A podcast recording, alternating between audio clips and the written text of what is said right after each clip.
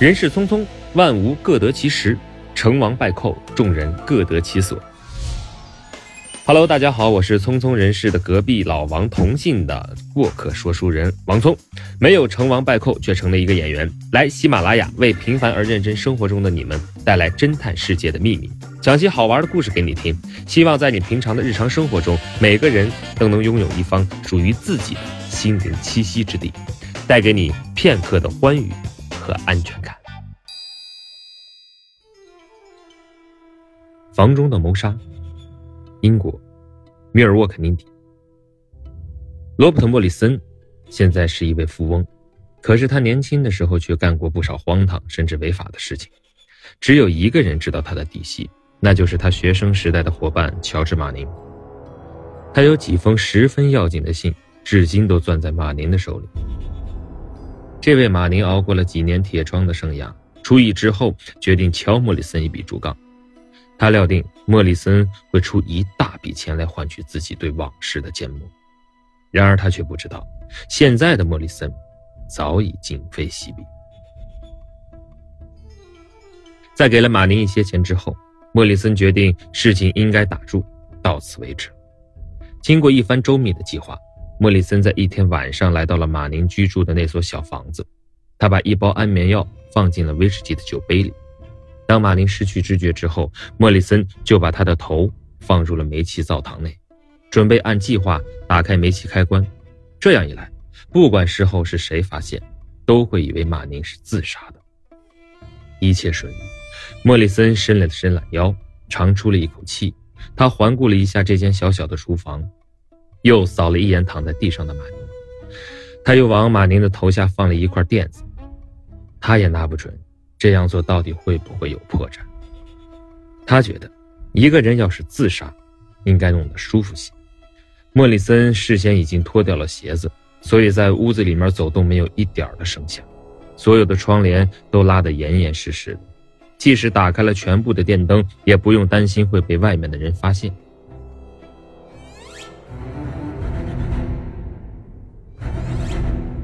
他立即着手实施自己的计划。任何表明他与马宁有关系的东西，都无论如何不能留下来。邮局送来的这个包裹怎么处理？那上面的地址，可是寄给莫里森的。也许是投递员搞错了吧？先放到一边，等会儿再做决定。马宁把这些信放在了哪儿？他是个马大哈，不可能把东西藏得那么严实。哈，在抽屉里。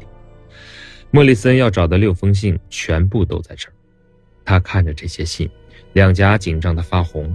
这些信对他具有极大的危险性，绝不能再让别人弄到手。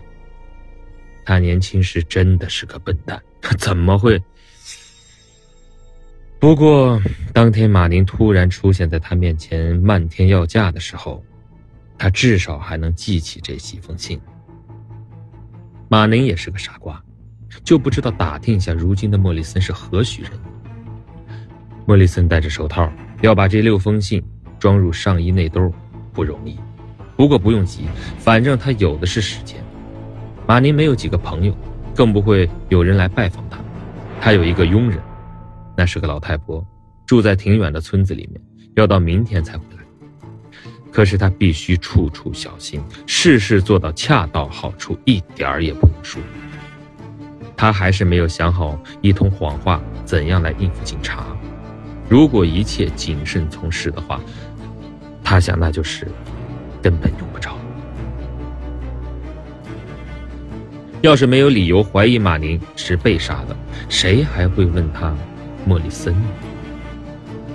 人们只知道许多年以前他们上学时曾是朋友，但是现在并不来往，谁也不会怀疑到他。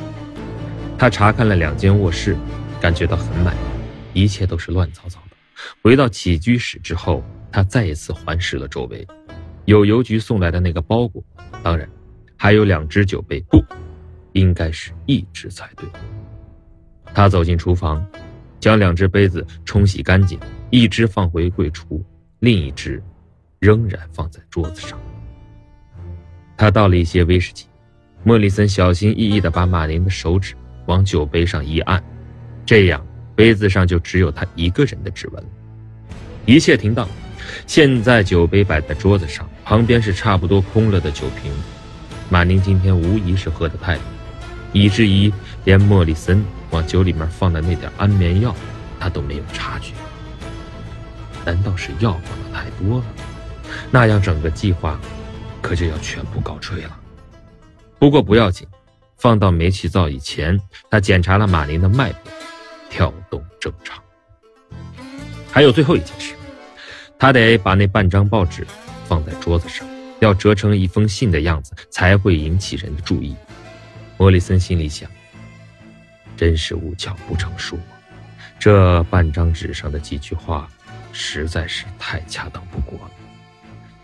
那还是几个月之前的事情了。他一从马林手里面接到这封信，立刻就想到将要派他做成大用场。那上面写的是：“我厌倦了，谁能责备我做的这么轻而易举？”于是我微笑着，乔治，马宁。可是马宁信上的意思是微笑着把钱取走。绝不是微笑的让煤气把自己毒死。莫里森把所有的窗户关闭，然后打开了煤气开关，重新穿上了鞋子，从后门溜了出去，手里只拿着邮局寄来的那个包裹和他的手杖。回家的路上，一个人也没有遇到。他把那六封信和包裹一股脑的烧掉，余灰倒入了厨房的下水道里，最后，他才真正松了一口气。他知道，警察会向他询问今天的这件事情。他现在是村子里面的重要人物，并且曾跟马宁打过几次招呼。他跟村子里面的人，所有人都打招呼。正因如此，大家都很喜欢。他打算对警察说，上次他和马宁见面时，那个可怜虫好像生病了，心情十分烦躁不安。第二天一早，一名警察真的找到了莫里森。当然，莫里森早已经做好了充分的准备。甚至连怎么微笑，都事先练习过。呃，是的，呃，我认识他，但不是很熟。他几乎想说，我过去曾经认识他，可是没有说出口，还是更仔细一点好。您能认出这件东西吗，先生？警察问。天哪，他手里举的是什么？那是一只蓝色的钱包，上面有两个金色的字母 R M，Robert。莫里森的缩写。他摸了摸内兜，里面是空的。难道是往兜里装信时把钱包弄掉了吗？他伸手去拿钱包，一句话也说不出。可是奇怪，那警察竟任凭他把钱包拿去，一点不加干涉。他不能说那钱包不是他的，我只能傻呆呆的瞪着他。警察到底在说什么呀？我，他简直听不懂。昨天晚上，一个邮递员从邮局来，先生，他把一件包裹送错了地方。后来他回想，可能是送到的马宁家。今天早晨，他就赶到了那儿，想把包裹追回来。他敲了半天的门，可是里面没有人回答他，他就奔了后门。后门开着，他走了进去。当然，他不应该这样做。不过，警察说的都是些什么呀？他到底是什么意思？莫里森差不多要吼叫了。接着讲下去，我受不了了。接着讲下去。厨房里面呢亮着灯，马宁躺在地板上，头伸进了煤气灶的灶膛里。可那可怜的家伙吓得要死，赶忙找到了我，用自行车载着我一溜烟的跑到了现场。我发现了这个钱包，认为应该通知您。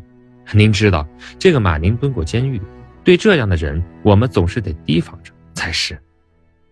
说到这里，警察停了一下。莫里森想，也许现在他要讲到那件事儿，可是自己一句话也说不出来，两个眼睛直勾勾的望向警察，嘴唇微微的发颤。您没有给他这个钱包吗，先生？也许您是偶然掉在地上的吧。莫里森再也收不住，他一点也不明白到底发生了什么事儿。警察接着说：“问题还不仅仅 是他曾经蹲过监狱，这个马宁真的是不可思议。我想，也许您能帮助我们一下。他似乎是想要自杀，是吗？”“是，是的，我想是这样的吧。莫里森十分费力的嘀咕着，那已经几乎不是他自己的声音。今天早晨我们赶到现场的时候，桌子上有一瓶威士忌，差不多已经喝光了。也许这就是他为什么会当莫里森听到这里时，他差不多紧张的要死掉了。警察想要说会怎样？他们怎么弄清的事情真相？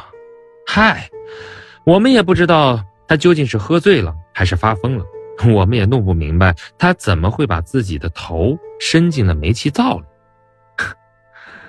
哎，竟然忘记了自己因为没有付得起煤气费，他的煤气供应早就在两个星期之前就已经卡断了。